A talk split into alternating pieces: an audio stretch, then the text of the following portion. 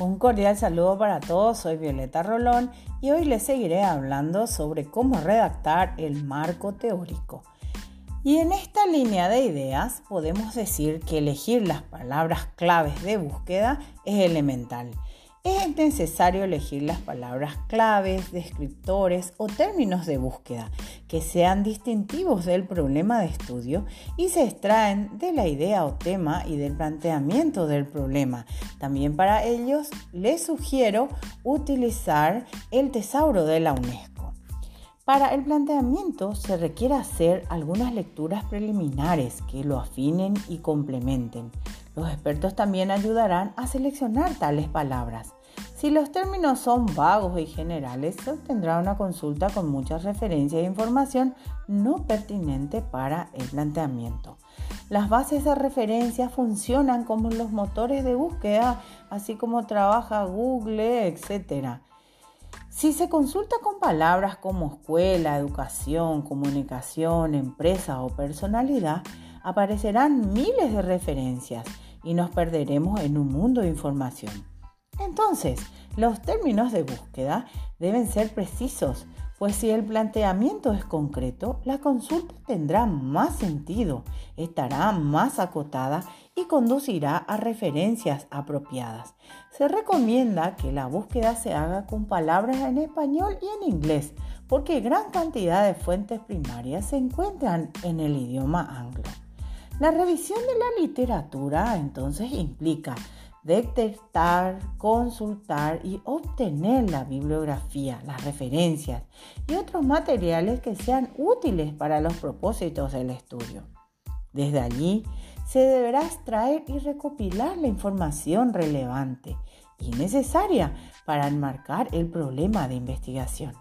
Esta revisión debe ser selectiva puesto que cada año se publican en el mundo miles de artículos en revistas académicas y en periódicos, libros y otros materiales.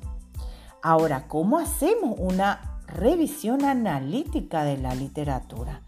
Si en el área de interés existen por ejemplo, 5.000 referencias, obviamente se deben seleccionar las más importantes y recientes, directamente vinculadas. Al principio se revisan referencias tanto de enfoques cuantitativos como cualitativos, sin considerar el enfoque inicialmente, aunque recordemos que hay autores que nos indican que siempre es importante decidir cuál será el enfoque de la investigación cuando estamos en la parte inicial. Se recomienda iniciar la revisión de la literatura consultando a uno o varios especialistas en el tema, como podría ser un profesor, como por ejemplo aquel profesor que usted sabe que está investigando sobre lo mismo que a usted le interesa.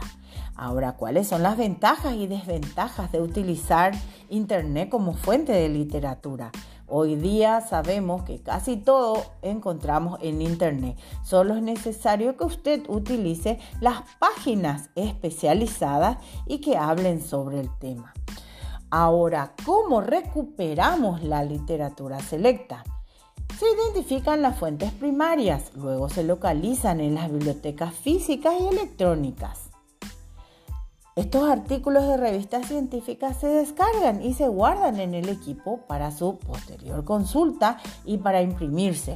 Recordemos que, por ejemplo, utilizando Google Académico, solamente haciendo clic en una de las estrellas que utiliza Google como icono, el Google Académico, usted podría estar guardando el archivo que necesita.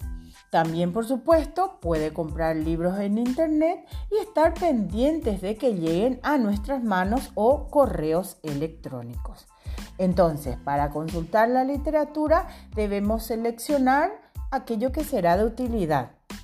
Una fuente puede referirse al problema, pero no ser útil, no enfocarse al tema desde el punto de vista deseado se realizaron muchos estudios seguramente en el año que usted está buscando la información, así que siga buscando hasta que realmente alguno de los artículos tenga absoluta relación con lo que usted necesita. Para evitar problemas, debe realizar las consultas siempre en bases de datos donde incluyan resúmenes de libros, artículos científicos, informes y todo lo que pueda ser de utilidad. Esto es todo en esta entrega y nos encontramos en una próxima grabación. Gracias.